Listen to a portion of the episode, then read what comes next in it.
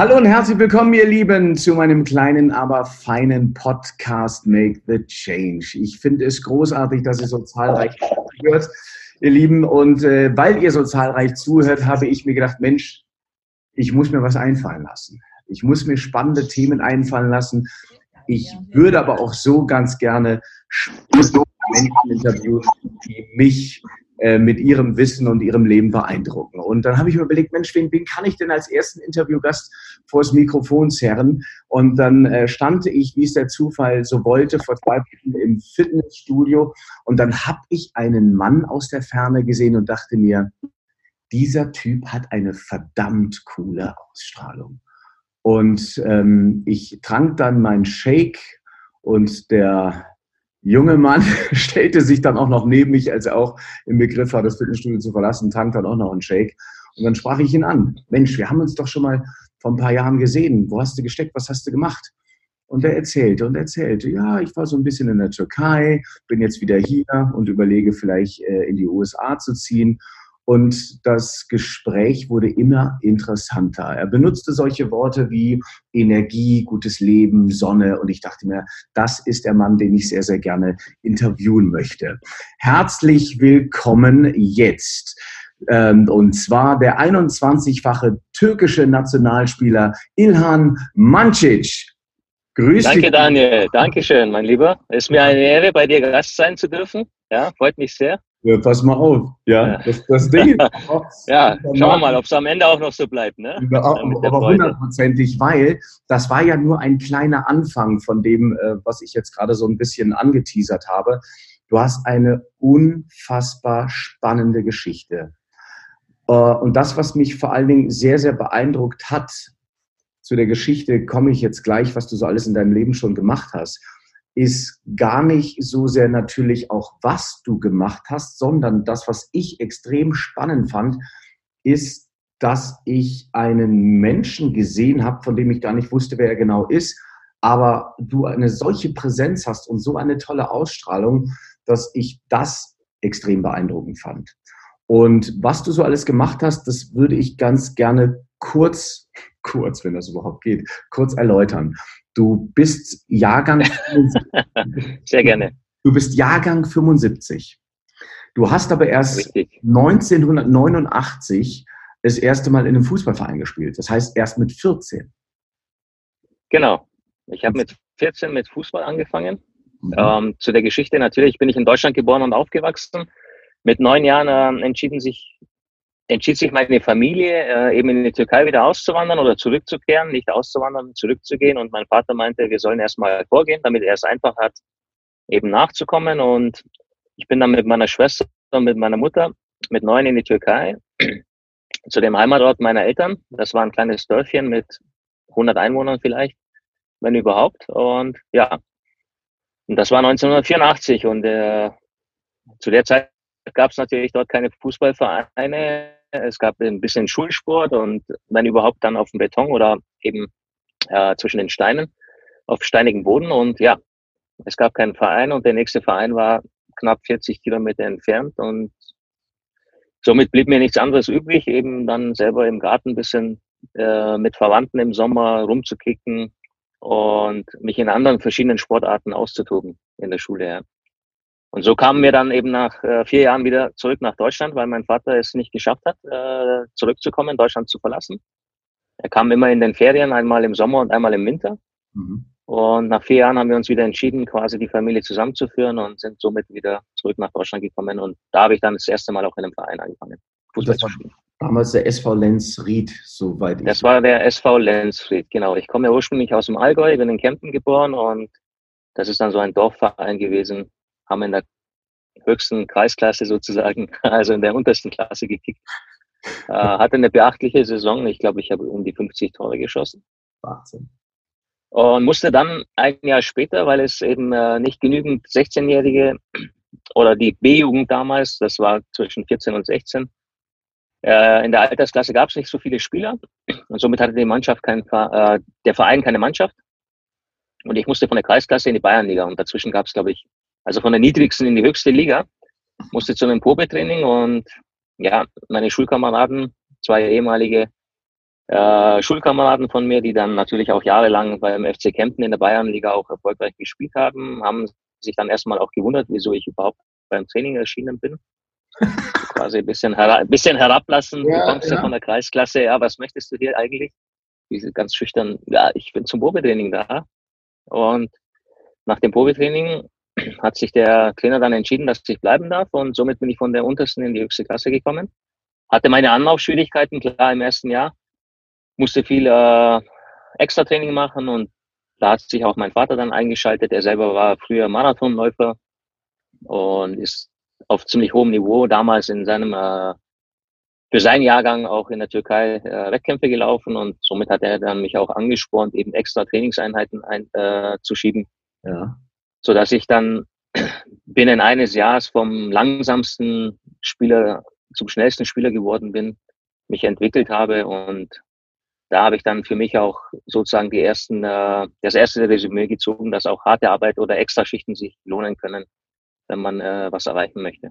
So, und jetzt kommt's, ihr Lieben. Das klingt bis dato, wie ich finde, wer mal Fußball gespielt hat, der weiß, dass mit 14 Jahren das erste Mal in einem Verein zu spielen relativ spät ist. Dann den Weg von äh, sozusagen dem FC Kempten äh, zum FC Augsburg, dann äh, einen Profivertrag zu bekommen beim 1. FC Köln. Da dann zu scheitern, dann nach Ankara zu gehen, korrigiere mich, wenn ich falsch liege, da es auch nicht so wirklich rund läuft, man mhm. dann nach Jahren zurückkommt oder nach einem Jahr oder zwei, so wie ich das verstanden habe, dann zurück wieder in Deutschland angeheuert bei Türk Gücü. Sozusagen von in die dritte Liga, ist das richtig? Das war damals Landesliga, also es war eigentlich schon die fünfte Liga. Das genau. Ist die fünfte Liga. Das heißt von, von ganz oben schon mal relativ. Wieder nach unten. Wieder weit ja. unten. Ihr Lieben, wenn ihr nicht Fußball interessiert seid, bleibt trotzdem bitte dran, weil der Kracher, der kommt noch, meines Erachtens. das ist der Wahnsinn, wie viele Facetten dieser Mann hat. Denn dann hast du in der fünften Liga in Deutschland wieder gekickt. So, jetzt pass auf, um das jetzt mal richtig wieder zusammenzukriegen. Dann bist du wieder in die Türkei und schlussendlich hattest du deinen absoluten Durchbruch dann bei Besiktas Istanbul, einer der größten Vereine der Türkei. Bist dort Torschützenkönig geworden. Dann, meine Lieben, es hört nicht auf. Dann 2002 bei der Fußball-Weltmeisterschaft drei wichtige Tore für die Türkei geschossen, unter anderem das Golden Goal gegen Senegal. Das ist ja, das ist ja jetzt schon fast Bilderbuch, Ralf. So, es geht aber weiter. Es geht aber weiter. Dann ähm, bist du nach Japan gewechselt, ähm, hast dort ein bisschen Fußball gespielt, dann hast du, glaube ich, nochmal, wo hast du dann nochmal gespielt? Nee, wer war nicht so? Ja, ein bisschen kann man nicht sagen. Es waren leider nur zwei Einsätze aufgrund meiner vielen Verletzungen, die ich vorher schon äh, mitzutragen hatte. Und nach drei Monaten entschied ich mich wieder zurückzugehen. Also, um überhaupt den Schritt damals nach Japan zu wagen mit 28, das ist natürlich sportlich gesehen jetzt äh, nicht unbedingt das Beste, was man machen kann. Das war warum? auch. Äh, warum, wenn ich fragen darf, warum ist es nicht äh, gut? weil der japanische Fußball zu dem Zeitpunkt, da gab es die erste japanische Liga seit zehn Jahren und äh, der war noch in der Entwicklungsphase, also der japanische Fußball war noch in der Entwicklungsphase und die ganzen ausländischen Transfers damals sollten ja als Entwicklungshelfer quasi dienen. Und mit 28 hat man eigentlich noch eine Karriere vor sich. Und ich war bei europäischen Spitzenclubs im Gespräch. Unter anderem hatte ich äh, nach der WM auch ein Gespräch mit dem FC Bayern München, mit Fulham, mit Kiewo Verona, mit Hertha Berlin. Und tats tatsächlich bin ich dann auch nach Japan äh, für eine Weile nach Hertha Berlin. Und aber das Verletzungspech hat mich dort auch nicht verlassen. Und ähm, bin dann später noch zu Ankara Gücü und das war dann auch eigentlich meine letzte Station und wurde dann hier in München in der Winterpause ähm, auf der Ludwigstraße vor meiner Haustür quasi, als ich in den englischen Garten gehen wollte, bei Rot über die Ampel, äh, ein Autofahrer bei Rot über die Ampel natürlich, habe mich angefahren und sozusagen mir nach das sportliche Genick gebrochen. Ich hatte eine zweijährige Knorpelschadenpause oder Rehabilitation hinter mir und kam wieder so langsam eben in Form nach drei Monaten und dann hat es mich halt böse erwischt, sodass dann das linke Knie dran war. Aber ich sage, ich hatte Glück im Unglück, weil es hätte auch viel schlimmer ausgehen können. Ich bin immer noch am Leben, ja, und von dem her ähm, hat es mit dem Fußball nicht mehr sein sollen. Ja, das war für mich sozusagen der Schlussstrich, dass ich gesagt habe, okay, das mit dem Fußball, das soll bei dir nicht mehr passieren, weil wenn du dich nach zwei Jahren zurückkämpfst und äh, gerade wieder auf dem Weg der Besserung bist und auch schon damals zehn Spiele in der ersten Liga absolviert habe, teilweise auch erfolgreich und ähm, eben wieder mich äh, zur alten Form äh, auf dem Weg war, mich zur alten Form zu bringen und dann am helllichten Tag und das in Deutschland und obwohl ich bei Grün über die Ampel bin, von einem Auto angefahren worden bin, dann war das für mich ein höheres Zeichen, es soll nicht mehr weitergehen im Fußball. Zumindest nicht mehr im aktiven Fußball. Ja, jetzt hast du gerade gesagt, höheres Zeichen. Hattest, bist du spirituell? Hast du eine, wie, hast du eine Connection zu irgendwas, was wir nicht sehen? Was ist dein, was ist dein Belief? Nein, mein Belief, natürlich glaube ich, äh, dass es, äh, dass es einen Gott gibt und ähm, für alle der verschiedenen Religionsbereiche ist es immer dasselbe. Und ähm, ich glaube an das Gute in den Menschen. Solange wir alle miteinander friedlich umgehen und leben und leben lassen, soll man sich auch so akzeptieren und auch das tolerieren. Das ist meine äh, Glaubensweise.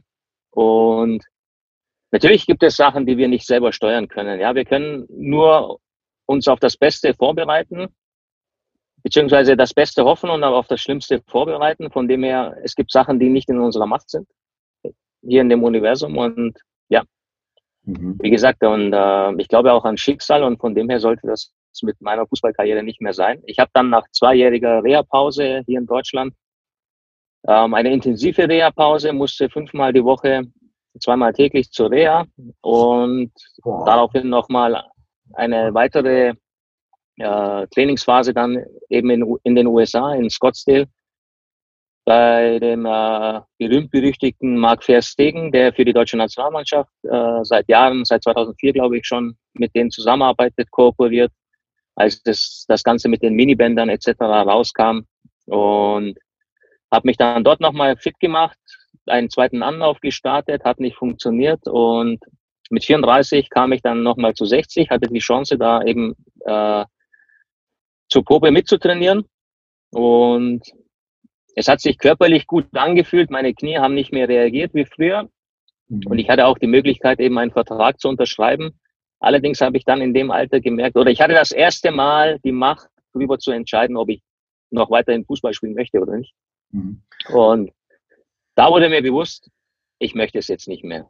Das war so, wo ich den Schlussstrich ziehen konnte. Und das war auch wichtig für meinen Kopf, für die Psyche, mhm. selbst entscheiden zu können, dass es nicht mehr sein soll.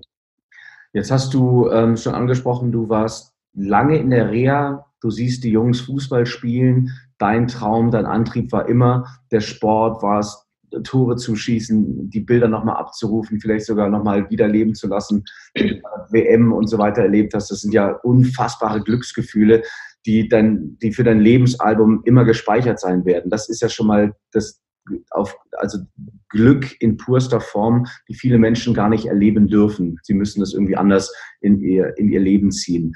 Und du siehst und du merkst, dass du einfach immer nur in Trainingsräumen bist, um deinen Körper wiederherzustellen, um vielleicht irgendwann mal wieder auf dem Rasen stehen zu dürfen. Du siehst, es fällt aber wahnsinnig schwer und irgendwie die Zeit verrinnt. Wie bist du, wie hast du dich aus diesen Löchern befreit? Also ehrlich gesagt bin ich äh, zu der Zeit oder insgesamt in, bei meinen Verletzungen bin ich nie in ein äh, depressives Loch oder in eine Depression verfallen, weil ich immer den Glauben ähm, hatte, eben zurückzukommen und Fußball spielen zu können. Und dafür hatte ich, äh, ich hatte selbst die Entscheidung, dafür was zu tun oder mhm. eben jetzt äh, mich, weil es ist auch wichtig, wie man an eine Sache rangeht. Das ist nicht dasselbe, wenn wir zwei jetzt äh, ins Leos gehen und trainieren, wenn einer von uns einen Plan hat und gewisse Trainingsinhalte abrufen möchte oder erreichen möchte und dem, nach dem trainiert, wird, wird er wahrscheinlich mehr am Ende des Tages davon haben, wie wenn wir jetzt, äh, wie der andere, der ohne Plan einfach ins Studio geht und ein paar Übungen macht. Und so war bei, bei mir das eben auch. Ich hatte immer das Ziel vor Augen, ich möchte zurückkommen, egal wie lange das dauert. Mhm. und dass es in meiner Hand oder in meiner Macht liegt sozusagen, wenn ich äh, dementsprechend mich vorbereite, dementsprechend lebe, trainiere, dass ich das erreichen kann. Mhm, mhm. Und aufgrund dessen hatte ich auch, ähm, ich hatte natürlich auch eine Invaliditätsversicherung abgeschlossen. Und die habe ich dann auch abgelehnt, weil ich gesagt habe, ich möchte nicht mit 28 Invalide sein, sondern ich möchte weiter Fußball spielen. Und ich glaube daran, dass ich das machen kann. Und ähm, habe dann eine äh, das heißt, dann eingewilligt, eben du hast dann auf, diese Kohle Summe zu verzichten. Du hast auf Kohle verzichtet dann, ja? Richtig. Hast gesagt, Richtig. Nee, ja, ich pass auf die Kohle, ich kämpfe. So ist es. Geld, Geld ist nicht alles im Leben. Ja, Geld ist, also für, zumindest ist es für mich so, weil ich habe auch äh, meinen Vertrag in Japan aufgelöst, aufgrund dessen, dass ich äh, in Japan muss man sich so vorstellen, man darf nur drei Ausländer im gesamten Kader haben. Also wenn man jetzt einen 25-Mann-Kader hat, dürfen nur drei Ausländer sein und ich war einer davon. Wow. Und ich hatte natürlich auch einen hochdotierten Vertrag und ähm, nach drei Monaten kam dann die Diagnose, ich hatte eine, eine, äh, zwei OPs, eine in Italien, eine in Deutschland. Die hat dann nicht gut an, angeschlagen. Dann kam eben die Diagnose, ähm, ich habe einen Knorpelschaden vierten Grades. Die Verletzung dauert eben, die Reha-Zeit dauert einfach acht Monate. Und daraufhin, da wäre mein Vertrag ausgelaufen und ich hätte eigentlich während der Reha äh, ohne etwas zu machen, sondern nur, also für den Verein was zu machen, hätte ich Geld verdient. Und ich habe aber äh, aus Loyalität habe ich gesagt, ich möchte kein Geld von euch. Ich werde nicht spielen. Bis ich wieder fit bin, ist der Vertrag, den ich unterschrieben habe, ist ausgelaufen. Ihr spart euch eine große Summe Geld, kauft euch einen anderen Ausländer, dann habt ihr wenigstens was davon. Und ich mache hier meine Reha weiter. Und das war der Deal, wie ich äh, eben Japan verlassen habe. Wow. wow. Weil für mich ist äh, nicht, Geld ist nicht alles im Leben. Man kann sich Geld mit ähm, immer wieder erarbeiten. Der Main-Fokus oder der Hauptfokus äh, liegt nicht auf Geld, sondern es geht um Erfüllung, wie ich, dass ich mich wohlfühle und genauso, aber auch, äh, wenn ich morgens aufstehe, mich im Spiegel anschauen kann und sage, ich kann mich ansehen ja. und äh, habe kein schlechtes Gewissen und kein Bedenken, daher, wie ich mit der Art und Weise lebe. Das heißt, daher ziehst du auch deine Kraft, dass du, dass du einfach mit dir im Reinen und, und, und, und im Klaren bist, ja, und fair mit dir und deiner Umwelt umgehst. Weil ich frage mich auch sonst, wie kann man die Dinge erreichen und erleben, die du danach noch erlebt hast? Weil jetzt kommt's. Das ist so absolut der Knaller. Und dann machst du dann, äh, dann hörst du auf mit dem Fußball, weil es auch verletzungstechnisch äh, einfach ähm, nicht ganz so glücklich gelaufen ist. Du musst dann aufhören, kämpfst dich dann körperlich zumindest wieder zurück. So, und jetzt kommt's. Dann wirst du Eis, Eiskunstprofi. Du, du, du, du läufst mit deiner Freundin Eispaar-Turniere. Das gibt's doch gar nicht. Wie geht denn das? Naja, ähm, nach der Fußballerkarriere oder zu meinen Verletzungszeiten hatte ich natürlich ähm, auch den Luxus, an Wochenenden mal mich im Fernsehen oder im Showbusiness austoben zu dürfen. Und das hat mir dann auch teilweise Spaß gemacht, weil es dann eben äh, in einem eintönigen Rehabilitationsmaßnahmen äh, dann eben auch abwechslungsreicher wurde. Und irgendwann hatte ich dann das Angebot von einer Produktionsfirma bei der Show Stars on Ice mitzumachen und bis dato war ich mein ganzes Leben lang nie auf Kufen gestanden. Das gibt's doch gar nicht. Und ich hatte auch ehrlich gesagt das nie vor. Und wenn mir einer in meiner aktiven Karriere gesagt hätte, hey, du wirst irgendwann mal Fahrläufer, hätte ich ihm wahrscheinlich eine mitgegeben, ja. Also. äh, und dann habe ich bei dieser Show mitgemacht und ähm, ich habe mich dann auch dafür entschieden, äh, es für ein falls ich die Show gewinnen sollte, für einen guten Speck zu, äh, Zweck zu spenden. Mhm. Das war dann mein Antrieb, meine Motivation. Und da ich auch sehr gerne sportlich äh, im Alltag tätig bin und äh, das Sportlerleben auch sehr genieße und auch die Ordnung, wie alles geordnet ist, die Trainingszeiten, die Mahlzeiten etc., das, das, das mag ich, diese Strukturiertheit gefällt mir. Und dann haben wir angefangen, eben äh, bei der Show mitzumachen und meine Partnerin äh, die dann auch zu meiner, zu dem Zeitpunkt zu meiner Freundin wurde, äh, war mit ihrem Bruder 2002 bei Salt Lake City äh, bei der Winterolympiade dabei für die Slowakei. Wow. Und ihr Bruder hat dann aufgehört und sie war auf der Suche eigentlich nach einem neuen Partner. Und bis dato hatte ich auch gesagt. Ups, da ist er weg. Hallo? Jetzt bist du wieder da. Ja, ich hatte einen Anruf bekommen, sorry. Und bis dato hatte ich dann, bis dato hatte ich dann. Ähm, Uli Hoeneß oder was? Auf der neuen ja, bis, ja, so ungefähr. Nee, bis dato hatte ich dann. ähm, keine Ahnung und habe es dann natürlich im Nachhinein verstanden, wieso es schwierig ist, einen Partner im äh, Paarlauf zu finden, weil die Proportionen müssen zueinander passen, das Timing, das Rhythmus muss eben kann, sondern es kommen halt verschiedene Faktoren ins Spiel. Entschuldige ganz, kurz, entschuldige ganz kurz, weil äh, die, ähm, äh, das Signal war gerade nicht gut. Könntest du nochmal einsteigen bei äh, der Story von, ähm, äh, dass du gleich... Äh, äh, die Proportionen?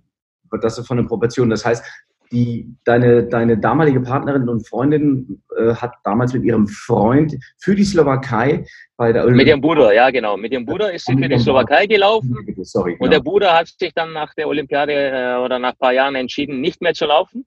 Mhm. Und sie war auf der Suche nach einem neuen Partner. Und bis dato hatte ich ja nicht äh, die geringste Ahnung im Eiskunstlauf, geschweige denn im Paarlauf, auf welche Faktoren es ankommt, einen richtigen Partner zu finden die Proportionen müssen stimmen, die körperliche,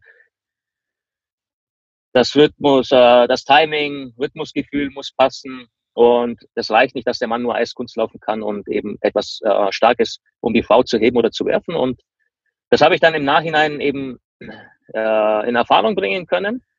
Und nachdem wir sehr intensiv am Tag sieben bis acht Stunden standen wir auch auf dem Eis während der Show. Und ja, das, das mhm. musste sein. Und wir haben die Show dann auch tatsächlich gewonnen, nach dreieinhalb Monaten. Wahnsinn. Und in den letzten ein, zwei Wochen haben wir dann uns so ein bisschen unterhalten, zögernd, beide, natürlich ich mehr, weil ich bis dato noch nie auf dem Eis zu sagen, hey, ich bin 35 Jahre alt, boah, ich würde jetzt eine neue Sportart anfangen und ähm, eben dann auch mit dir wirklich so ernsthaft trainieren, dass wir internationale Wettkämpfe laufen. Mhm. Und sie hatte äh, dummerweise oder glücklicherweise denselben Gedanken, mhm. so dass ich dann auch natürlich von ihr ermutigt worden bin, weil sie war schon bei Olympia und sie hat da gewisse Sachen schon gesehen, also hat sie auch eine Ahnung von dem, äh, wenn sie mich jetzt fragt, ob ich mit ihr der neue Partner sein möchte, dass wir uns auf die nächste Olympiade vorbereiten. Das war das große Ziel. Und wir sind dann natürlich sehr blauäugig in diese Geschichte reingegangen im Nachhinein, ja. Keine klaren Strukturen, äh, kein klares Trainingspensum oder Planung. Ja, ja. Und nach der Show standen wir erstmal da und haben gesagt, okay, wir wollen jetzt uns für die Olympiade qualifizieren, die ist in vier Jahren. Das Qualifikationsturnier in circa dreieinhalb Jahren. Okay, jetzt fangen wir mal von null an. Wir machen Laufschule, wo trainieren wir überhaupt? Sage ich, da fragst du genau den richtigen, weil ich habe ja so viel Ahnung. das musst du eigentlich du wissen. Und ja. Beim Paarlaufen ist es natürlich noch schwieriger, weil ähm, Paarlauf sehr speziell ist und du hast in Deutschland nur, glaube ich, zwei oder an drei Orten Paarlauftrainer. Mhm. Und dann haben wir erstmal gesagt, okay, wir fangen jetzt erstmal mit, mit der Kinderschule an, mit der einfachen Laufschule, mhm. dass das äh, läuferisch etwas besser wird, bevor wir eben dann in die Paarlaufelemente gehen. Und dann haben wir in München angefangen zu trainieren, ähm, während der Publikumslaufzeit, ja gibt es ja keine andere Möglichkeit. Und dann hat sich das Projekt dann mal nach sechs Monaten mal abgebrochen, eine Pause gelegt. Und nach acht Monaten haben wir wieder gesagt, komm, wir fangen doch nochmal an, aber diesmal richtig. Dann ja. waren wir in Oslo, haben dann in Oslo angefangen. Über Oslo ging es nach Oberstdorf in das äh, als Kunstlaufzentrum, Leistungszentrum von Deutschland. Also und da haben wir als Paar dann sozusagen, ihr habt euch dran gearbeitet, dran gekämpft. Ich meine, deine äh, Partnerin ist ja schon bei den Olympischen Spielen gelaufen mit ihrem Bruder. Also da, auch da das Gefälle von ihrem Können, sie ist totaler Pro. Äh, sie musste dann in die Kreisklasse wieder runterkommen. Ja, sozusagen ja. Also ja. hat sie ihre Motivation hergenommen? Natürlich auch Liebe, kann ich mir vorstellen, oder? Da war natürlich auch Liebe mit dabei, auf alle Fälle, aber auch für sie die Motivation eben zu sagen, dass man etwas erreichen kann in einem späten Alter, wie jetzt in meinem Beispiel mit einem, der noch nie auf dem Eis war, auch internationale Wettkämpfe zu laufen. Das war für sie wahrscheinlich die Motivation, weil sie, ich glaube, in ihrer Karriere oder speziell bei den Paarläufern äh, wurde natürlich der weibliche Part immer etwas, äh, sage ich mal, äh, unterdrückt, kann mhm. ich mir vorstellen, vor allem in, in, in solchen Ländern, die eben äh, starke Strukturen äh, für die Herren ausgeübt haben damals. Und ja. dass für sie das vielleicht so ein Befreiungsschlag war, zu sagen, ich bin auch eine gute Läuferin, ich kann es auch und ich habe es sogar mit einem geschafft, der, der es nicht von der Pike auf gelernt hat. Wie oft, habt ihr, wie oft habt ihr euch gestritten? Entschuldige, ich musste, ich musste ins Wort. wie oft ähm, gestritten? Also am Anfang sehr selten. Wir hatten wirklich viel, viel Spaß natürlich.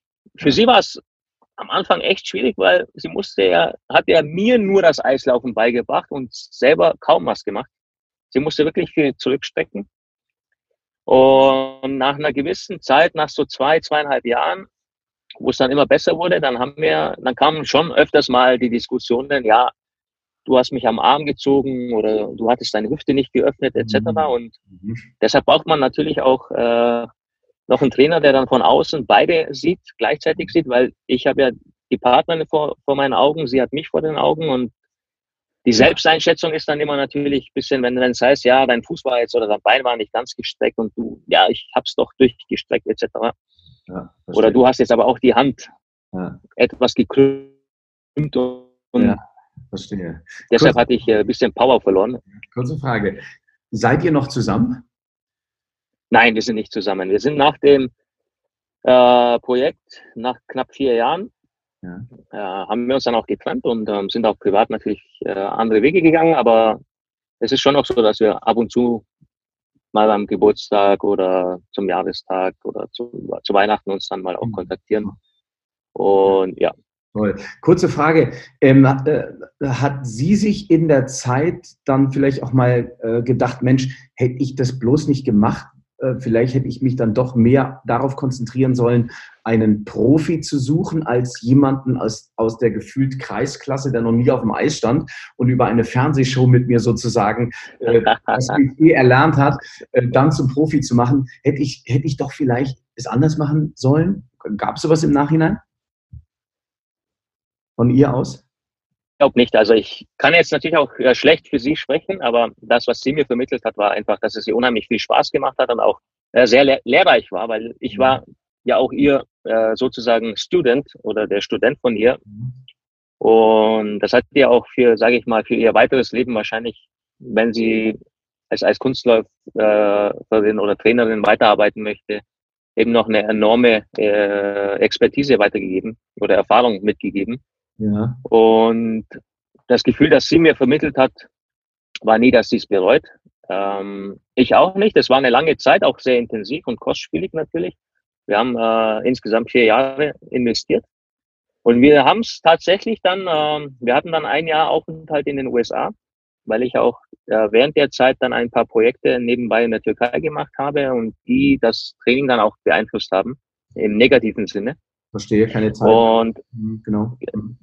Also ich kam dann auch teilweise übers Wochenende komplett durchgearbeitet. Dann kam ich äh, morgens um 8 Uhr zurück nach München, bin gelandet mit zwei Stunden Schlaf. Dann ging es nach Garmisch oder nach Oberstdorf. Wahnsinn. Und dann stand ich schon direkt auf dem Eis und mit drei Trainingsstunden. Also beim Eiskunstlauf war es so, dass wir uns eine Stunde vorher immer warm gemacht haben und eine Stunde dann auf dem Eis waren. Also so war die Trainingseinheit dann quasi die zwei Stunden. Wow. Und dann kamen äh, extra Stunden wie Krafttraining, Fitness, Ballett, Yoga, Tanzunterricht noch dazu. Ballett. Wie, wie, Ballett? Hast du, wie hast du Ballett empfunden, mein Lieber? Das interessiert mich jetzt. ja, also Ballett und ich sind nicht so Freunde geworden. Ja. Das hat einfach nicht gefunkt zwischen uns beiden, aber nein. Äh, in der B-Note waren wir natürlich eine Katastrophe, ja. Ich war nicht so elegant, wie, aber in den technischen Elementen, Elementen hatten wir, waren wir schon ein gutes Mittelfeld, muss ich sagen. Dadurch, dass sie natürlich auch schon Dreifachsprünge und alles absolviert hat, hat sie es mir natürlich auch einfach gemacht und ich konnte äh, viele De Defizite eben durch meine Kraft mhm. äh, wegstecken. Mhm. Und wir haben uns dann äh, bei dem Olympia-Qualifikationsturnier in Oberstdorf sind, standen wir tatsächlich auf dem Eis sie noch aufgeregter als ich, obwohl ich das erste Mal überhaupt einen Wettkampf vor äh, einem Publikum laufe. Und für sie war es dann natürlich noch aufgeregter, weil sie nach so vielen Jahren wieder zurückgekommen ist auf, aufs Eis und dann noch mit einem Partner, bei dem sie noch nicht so ganz sicher ist, ob jetzt auch alles klappt.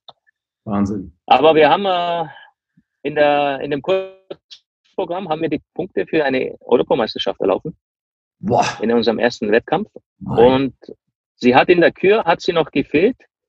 Und wir hatten zwei Jahre Zeit, eben bei anderen Wettkämpfen diese Punkte in der Kür zu erlaufen. Das war dann das zweite Ziel, weil wir gesagt haben, okay, Olympia war doch äh, ein bisschen weit weg, aber für eine EM, wenn wir noch die Kür äh, sauber gelaufen wären, hätte es dann für eine EM gereicht. Das war dann unser Ziel. Dann gab es leider äh, Probleme mit dem türkischen Verband, weil wir sind für die Türkei gelaufen. Und ich darf auch hier verkünden, ich bin der erste Paarläufer überhaupt in der türkischen Eislaufgeschichte. Wahnsinn. Und wurde sozusagen in zwei verschiedenen Sportarten, äh, bin ich für die Türkei an den Start gegangen, ja, beim Fußball und beim Eiskunstlauf. Ja, aber pass mal auf. Entschuldige, wenn ich. Ich habe noch eine dritte Sportart vorher. Ja, richtig. Und da bin ich jetzt drauf gekommen, weil, also, das ist ja jetzt schon mal, also, man könnte ja jetzt schon irgendwie, da würden manche sagen, okay, wunderbar, feines Leben gehabt und jetzt äh, äh, ziehe ich noch die Kinder groß und dann ist gut. Aber das, was jetzt kommt, finde ich auch erstaunlich, weil ich habe dich gefragt, okay, wie geht es dann denn jetzt weiter? Weil jetzt hast du als Fußballprofi eine unfassbar tolle Geschichte hingelegt mit Höhen und Tiefen. Jetzt dann bist du Eiskunstläufer, Paarläufer geworden, hast da auch einen beachtlichen Erfolg hingelegt. Also hättest du weitergemacht, wärst du bei der EM auch am Start gewesen als, als Eiskunstläufer. Ähm, was machst du als nächstes? Was machst du als nächstes? Bitte verrate es uns, weil das ist nämlich ja. echt ein unfassbares Ziel. Ich habe dann natürlich ähm, durch den Eiskunstlauf auch, dass ich eine Sportart äh, auch im hohen Alter, wie beim Fußball ja auch, mit 14 angefangen, dann mit 19 Profi geworden, mit 26 den Durchbruch geschafft, mit 28 Invalide, mit 35 das erste Mal aufs Eis und dann mit 38 eben äh, schon die Punkte für eine Ehe mal laufen zu können. Das gab mir natürlich auch Mut und man wird ja nicht jünger, lieber Daniel, ja, das kann ich dir jetzt schon mal verraten, das weißt du auch, wir zwei. Und an all die Zuschauer, ja, man wird immer älter und äh, dann kann ich mir natürlich keine Sportart aussuchen, in der ich noch viel Action habe, wie Rugby oder American Football. Der Körper macht das leider nicht mehr mit, so musste ich mir was aussuchen, wo ich auch äh, langfristig daran Spaß habe, wo ich eine große Herausforderung sehe. Und es ist eine sehr technische Sportart. Manche mögen es vielleicht äh, verneinen, dass es überhaupt Sport ist, aber dann sage ich, die selber standen wahrscheinlich noch nie auf dem Golfplatz. Somit habe ich es jetzt verraten, ja. Ich möchte äh, mit 50 eben in die Seniorentour mich qualifizieren. Das ist ein langer Weg, ein mittelfristiger Plan. Das sind jetzt wie, wie circa sechs Jahre. Sechs Jahre noch und dann möchtest du bei einem äh, Golf-Profi-Turnier möchtest du Nein, nein. Der erste Schritt ist, mit 50 das Handicap auf 1 runterzuspielen. Auf 1? Ich, ja. Also ich habe jetzt sechs Jahre Zeit, um auf 1 runterzukommen. Mittlerweile bin ich, nach drei Jahren bin ich bei 12,7. Ich, ich hatte jeweils ähm, einmal sechs Monate und einmal eine achtmonatige Pause, wo ich gar kein Golf gespielt habe. Ähm, ich bin jetzt mittlerweile bei 12,7, habe sechs Jahre, möchte auf die 1 runter. Also zwölf, ich, ich kenne mich jetzt mit Golf nicht so toll aus. Meine Freundin okay. spielt ein bisschen Golf. Vielleicht kannst du mir kurz, äh, aber wir kennen uns noch nicht so lange, um dir das okay, zu sagen. Ich sieht ja noch nicht so aus. Also erzähl mal. Sie will mich übrigens auch zum Golf äh, bewegen. Ich mache jetzt mal die Platzreife. Also, ja, so wenn man die Platzreife macht, hat man, hat man, dann, dann heißt es, man darf erstmal auf den Platz gehen und äh, kennt sich mit den Regeln und mit der Etikette aus und man trifft den Ball einigermaßen gut. Etikette, äh, vergiss es. Ja, also, äh, man ja. fängt bei 54 an in Deutschland. Mhm. Das heißt, du hast, der normale Platz ist mit zwei, der Score ist 72 bei 18 Löchern oder 71, je nachdem. Und die 54 heißt, du darfst 54 Schläge mehr haben. Somit hättest du dein Handicap gespielt. Also 126 Schläge. Mhm. Wenn du die 18 Loch mit 126 Schlägen schaffst, dann hast du dein Handicap gespielt. Spielst du gewisse Turniere mit und bist, äh, liegst du darunter, dann kannst du natürlich dein Handicap runterspielen. Das geht nur über Turniere. Mhm. Oder halt auch, äh, wenn du mit einem äh, und ich bin jetzt bei zwölf. So, das heißt, ich spiele den Platz ungefähr mit 84 Schlägen, 85 mal zwei mehr, mal zwei drunter, je nachdem. Und eins wäre quasi, dass ich den Platz mit einer 72, 73 abschließen könnte.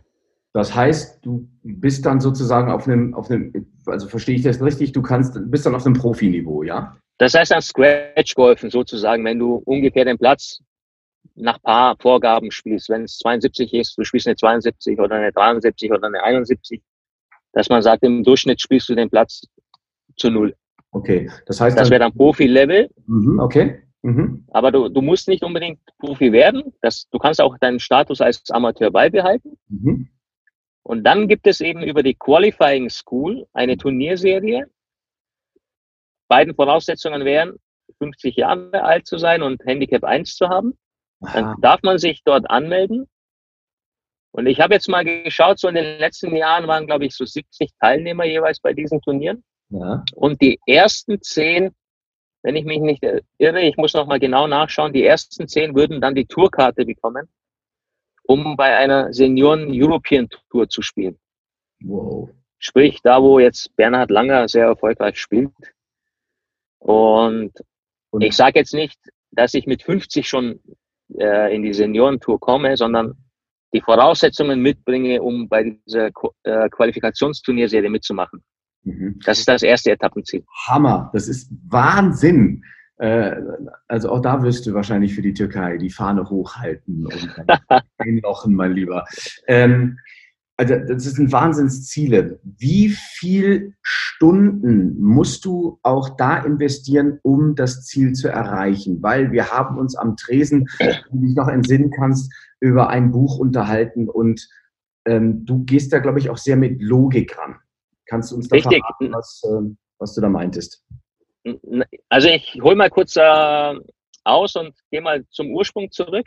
Mhm. Ich hatte ja äh, letztendlich das Ziel äh, beim Eiskunstlaufen eben für eine Olympiade sich zu qualifizieren. Das haben wir dann, wenn man das so betrachtet, war es äh, kein Erfolg oder eine Niederlage.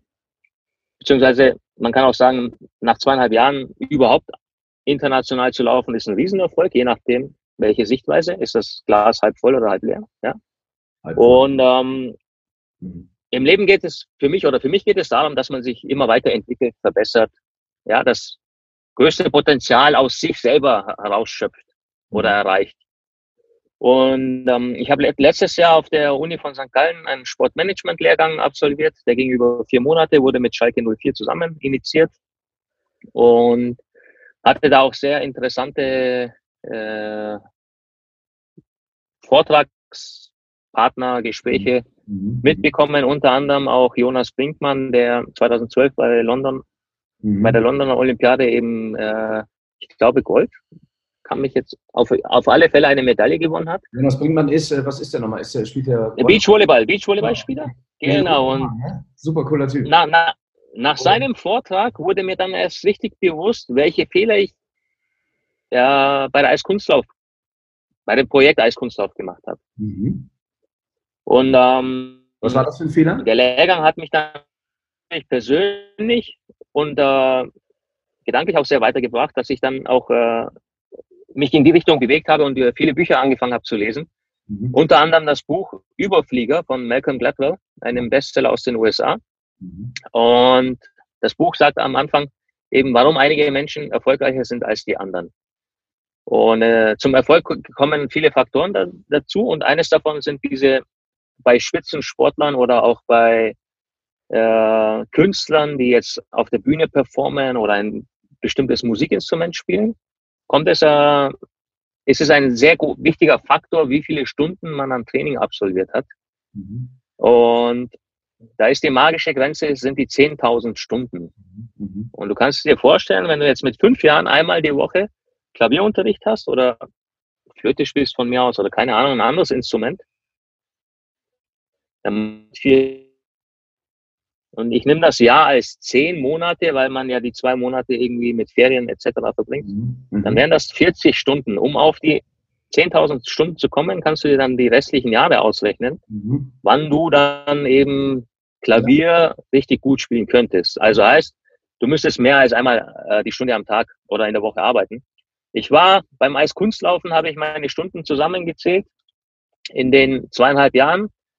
Obwohl wir dreimal auf dem Eis waren und das sechsmal die Woche, kamen wir auf 2500 Stunden. Ah, okay, alles klar. Und das ist natürlich viel zu wenig, um, sage mhm. ich jetzt mal, Erfolg zu haben, beziehungsweise man muss den Erfolg natürlich auch definieren, äh, was dann eben Erfolg für gewisse Personen sind. Aber beim äh, Golfen habe ich jetzt meine Stunden zusammengezählt. Ich habe ja aus der Vergangenheit gelernt, hoffe ich mal. Und ähm, in den drei Jahren, in denen ich Golf gespielt habe, bin ich jetzt schon bei 2500 Stunden. Das sind am, am Tag circa vier bis fünf Stunden, fünfmal die Woche. Wow. Und zehn Monate im Jahr, weil man, wie gesagt, in den Wintermonaten macht man zwar ein bisschen Wintertraining, kann nicht auf den Platz gehen. Also habe ich jetzt meine zweieinhalbtausend Stunden. Ich habe noch sechs Jahre übrig, um eben weiter an diese 10.000, magische 10.000 Stunden Grenze zu kommen, dass ich dann sage, ich spiele gutes Golf oder während ich meinen Schwung ausübe, muss ich nicht über mehrere Sachen nachdenken, die Arme gestreckt halten, die Hüfte kommt zuerst, die Schultern aufpassen, etc. Also der Amateurspieler hat ja wirklich äh, viel zu viele Gedanken und deshalb trifft er den Ball auch nicht so, wie er es gerne möchte. Verstehe. Und ein Profispieler fokussiert sich eben nur auf einen Gedanken und sagt, halte beim Impact die Arme gestreckt zum Beispiel. Jeder hat da so seine mhm. äh, Denkweise oder seine ja. äh, Eselsöhrchen, sozusagen Eselsbrücken. Ja, genau. Und um überhaupt dahin zu kommen, es geht ums Automatisieren. Ich habe beim Fußballspielen auch nicht nachgedacht, oh, ich muss jetzt die Hüfte, mein Standbein so belasten und in, mit 45 Grad Winkel so aufdrehen, dass ich dann den Ball mit dem Vollspann oben in den Winkel reinjage. Ja. Und wenn ich das gemacht hätte, hätte ich wahrscheinlich keinen einzigen Ball getroffen. Aber es geht auch um die Automatismen, dass man eben die Trainingsinhalte weiter trainiert. Machst du Mentaltraining? Oder was machst du für, mein, für dein Mindset? Weil das, was du ja abrufst, ähm, ist ein, eine unglaubliche Energieleistung, die du ja über deine Gedanken steuern musst. Deswegen frage ich mich, wo holst du die Power her? Ich habe Mentaltraining nach meiner Fußballkarriere gemacht, teilweise. Klar, ich äh, versuche mich eben in allen Bereichen weiterzuentwickeln, körperlich, auch geistig und äh, versuche alles zu optimieren, was ich noch optimieren kann. Und ich habe aber zu meiner Fußballerzeit unbewusst äh, eine Methode entwickelt, wo ich äh, vor allem von den gegnerischen Fans, damals beim türkischen Fußball war das natürlich auch sehr, sehr heftige Zeiten, muss ich sagen. Ja, also der Bus wurde mit Steinen beworfen, auf dem Platz wurde es zu, zu übelsten beschimpft, aber solche Sachen, die ich jetzt hier überhaupt nicht nennen kann. Mhm. Und daraus habe ich gelernt, eben stärker zu werden, eine Trotzreaktion zu entwickeln oder das Negative aufzusaugen und ins Positive umzuwandeln, wie ein Katalysator, kannst mental gesehen. Kannst du verraten, wie du es gemacht hast? Gibt es da eine Technik? Also ich bin es nicht technisch angegangen, sondern ich habe dann gesagt, innerlich zu mir, jetzt zeige ich es euch erst recht. Ja? Ihr seid alle gegen mich, okay.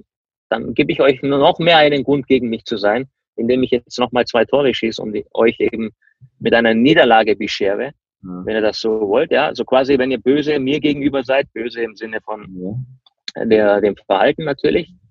Und das war so auch ein Antrieb von mir. Ich konnte genauso aber auch mit positiven, wenn die Fans hinter mir standen und mir, haben die mir nochmal extra Kraft gegeben, nochmal einen Turbo-Boost gegeben, wenn ich in der 85. Minute eigentlich keine Kraft hatte, aber ich habe eben die Power von den Fans gespürt dass ich dann trotzdem noch alles geben konnte. Und so hatte ich das Negative wenn, bei Auswärtsspielen, aber auch das äh, Positive bei den heimischen Spielen eben äh, jeweils immer in, in extra Boost oder Power umwandeln können. Mhm, verstehe. Und daher, meine Stärke ist die mentale Einstellung, dass man alles erreichen kann, was man möchte, wenn man sich da fest daran glaubt. Mhm. Im Türkischen gibt es ein Sprichwort, äh, der Glaube, oder im Deutschen sagt man, der Glaube versetzt alle Berge und im Türkischen ist, wenn man dran glaubt, hat man schon die äh, halbe Miete. Mhm. Und dann geht es natürlich auch äh, um den Einsatz, das umzusetzen. Mhm. Allein der Glaube reicht natürlich nicht, dass ich sage, ich glaube, ich werde jetzt Golfprofi in sieben Jahren und mache nichts dafür, dann werde ich das auch nie werden. Aber es hilft unheimlich viel, wenn man schon ähm, die Trainingseinheiten absolviert und noch den Glauben dazu versetzt, dann jetzt, denke ich, kommt man seinem Ziel näher. Auf jeden Fall. Jetzt hast du natürlich ähm, dir auch, ähm, sagen wir mal, ein ähm, angenehmes Puffer geschaffen, um überhaupt die Zeit investieren zu können. Das ist, ähm, das ist schon mal fantastisch. Also von daher zeigt es ja, dass du da auf jeden Fall schon mal auf der, auf der Siegerstraße bist. Ähm, hast du dir vielleicht auch manchmal gedacht, gerade wenn du jetzt schon wieder so viel Zeit in etwas investierst, eigentlich könnte ich es doch etwas langsamer angehen lassen, beziehungsweise pff, wieso mache ich jetzt nicht was was anderes, sage ich jetzt mal. Also, weil wenn du dieses Ziel verfolgen willst, dann musst du eben diese besagten 10.000 Stunden musst du, musst du, äh, musst du absolvieren. Das ist ja so ein bisschen das Konstrukt. Ähm, warum so viel Zeit darin investieren? Ist das, eine, ist das auch fast so ein bisschen eine Obsession? Ähm, oder ist das einfach dein Sportlerherz? Ähm, was, was lässt dich dranbleiben? Also Daniel, äh, eine Obsession auf eine gewisse Art und Weise schon, aber nicht im negativen Sinne, dass ich sage, mhm. ich bin jetzt äh, besessen davon, fünf Stunden oder sechs Stunden am Tag auf, auf irgendeinem Trainingsplatz zu stehen, sei es jetzt Golf oder als Kunstlaufen oder auf dem Fußballplatz, sondern ich mache Sachen, die mir Spaß machen, mich erfüllen. Ja? Mhm. Ich fühle mich als Mensch erfüllt und es ist kein Zwang von mir, auf den Platz zu gehen, und zu sagen, ich muss jetzt fünf Stunden trainieren, weil ich habe dieses Ziel, was ich erreichen möchte. Ich glaube nicht, dass, dass man, wenn man was Zwanghaftes macht, egal wie, wie, wie viele Stunden man dafür absolvieren, das, dann kann der Erfolg, der bleibt, wird ausbleiben. Mhm. Es muss eine Erfüllung. Und mich erfüllt diese Art von Leben, wie ein Sportler zu leben, sich ja auf die Ernährung aufzupassen, sich mental zu entwickeln, körperlich weiterzuentwickeln. Dieser ganze Prozess macht mir auch sehr viel Spaß. Und sich wieder immer wieder neu zu erfinden in verschiedenen Richtungen. Dass man, ich möchte nicht nur als der ehemalige Fußballer genannt werden oder der er konnte ja nur Fußball spielen. Es geht mir auch gar nicht darum, was die anderen sagen, sondern ich, dann hätte ich schon längst eine Fußballtrainerkarriere eingeschlagen mhm. und hätte mit 30, nachdem meine Karriere vorbei war, ich bin jetzt 43, werde in ein paar Monaten 44, ich glaube, ich werde jetzt in 14 Jahren, äh, hätte ich die Zeit in, in meine Trainerkarriere investiert würde ich dann auch, glaube ich, einen ganz guten Trainer abgeben und hätte auch einen gut bezahlten Job. Ähm, ist das ein Thema übrigens? Ist das, ist, wäre das ein Thema für dich? Ich habe es äh, ungefähr ein Dreivierteljahr gemacht bei meinem Ex-Verein und das nur, weil es eben mein Ex-Verein war. Ich war äh, oder ich bin immer noch mit dem Herzen an meinen Ex-Verein am Besiktas gebunden und ich hatte letztes Jahr von meinem Nationalmannschaftstrainer der im Moment äh, Besiktas trainiert, das Angebot, eben mit in den Trainerstab einzusteigen. Ich habe ihm das auch bei dem Gespräch erklärt, dass ich meinen Schein vor sieben Jahren gemacht habe, aber nie die Absicht hatte, als Fußballtrainer auf dem Platz zu stehen. Und ähm, ich mich mehr im Managementbereich entwickeln möchte oder im Sportdirektor. Aber diesen Posten gibt es in der Türkei nicht. Und dass ich keinerlei Erfahrung habe, All das habe ich ihm genannt und für ihn war es überhaupt kein Problem. Er wollte, weil ich auch ehrlich zu ihm war, wollte er mit mir arbeiten. Ich habe dann mit äh, Guti Hernandez, der ja jahrelang auch bei Real Madrid gespielt hat, haben wir zwei das äh, Trainerteam verstärkt, im Sommer angefangen, aber ich habe vor zwei Monaten meinen Vertrag eben dort aufgelöst, mhm. weil ich auch gemerkt habe, dass das erfüllt mich nicht. Okay. Das ist nicht äh, was mich erfüllt. Also mir geht es überhaupt nicht um Geld. Es ist auch nicht so, dass ich unendlich viel Geld äh, gepuffert habe, dass ich jetzt äh, jahrelang ohne Arbeit auskommen würde. Ich sage nur, wenn man seinem Herzen nachgeht und diese Tätigkeit, was es auch immer sein mag, ja, für jeden Menschen ist es anders. Äh, und wenn man das wirklich möchte, aber auch wirklich, dann findet man auch Wege, das zu finanzieren oder auch zu tun. Ja. Ohne in irgendwelche schiefen Bahnen geraten zu müssen. Ein Mann voller Überraschungen und ähm, ich muss sagen, ich bin sehr, sehr froh, dass du mein erster ähm, Interviewgast in meiner kleinen, feinen ähm, äh, Sendung warst. Äh, sehr, sehr beeindruckend und ähm, ich bin vor allen Dingen auch sehr, sehr gespannt, was da in den nächsten Jahren noch passiert. Ähm, ich könnte mir vorstellen, keine Ahnung, du bist wahrscheinlich noch Tennisprofi, dann bist du noch. nein, um Gottes Willen. Ja, also, die, die, die, Knie machen bei sowas leider nicht mehr mit. Also alles, was mit viel Laufen, Gehen ja. zu tun hat, Ich habe ja. acht Knie-OPs, ja, rechtes Knie, Kniearthrose, ich habe einen Gleitwirbel. Also ich muss auch ein bisschen auf meinen Körper hören und daher gehört auch äh, sorgfältige, wie bei einem Oldtimer, ich muss ihn pflegen, hegen, dass ich dann, wenn er zum Einsatz kommt, dass man Spaß haben darf, ja. Und so, mein Körper ist mein Kapital in dem Sinne und äh, deshalb muss ich auch viel äh, meinen Körper pflegen und achten. Wirklich sehr, sehr beeindruckend. Ich wünsche dir auf jeden Fall auf deinem Weg weiterhin alles, alles Gute. Ganz, ganz viel Erfüllung, ganz viel Seele, ganz viel gute Energie. Es war mir eine Ehre. Dankeschön. Daniel, die Ehre war ganz meinerseits. Ich wünsche dir auch sehr, sehr viel Erfolg mit deiner Podcast-Serie und Danke. wir werden uns mit Sicherheit mal wieder über den ich Weg laufen. Alles Gute. Ich würde sagen, der nächste Eiweißshake geht auf mich, okay? Also. Perfekt, danke dir. Dankeschön. Also, Daniel, danke. Ciao. Ja, was für eine unglaubliche Geschichte, welch eine Biografie von Ilhan Mansitz. Von diesem Mann werden wir mit Sicherheit noch einiges hören. Äh, verzeiht äh, an dieser Stelle auch nochmal ähm, die Technik beziehungsweise den Ton. Äh, das war mein erstes Interview, was ich via Zoom gehalten habe. Und ähm, ja, das ist mit Sicherheit von der Technik noch ein bisschen ausbaufähig. Da muss ich wahrscheinlich noch ein paar Knöpfe rumschrauben, beziehungsweise mich mal informieren, wie das beim nächsten Mal noch ein bisschen besser wird. Also verzeiht, habt Nachsicht und äh, möchte mich jetzt erstmal ganz, ganz herzlich für eure Aufmerksamkeit bedanken. Wir hören uns nächste Woche wieder, wenn ihr wollt, bei Make the Change. Wenn ihr Anregungen habt, wenn ihr was loswerden wollt, dann macht das doch am besten via Instagram. Schickt mir dort eine Nachricht. Ich freue mich in jedem Fall, wenn wenn wir uns wieder hören. Und bis dahin. Don't forget, it's all about good energy.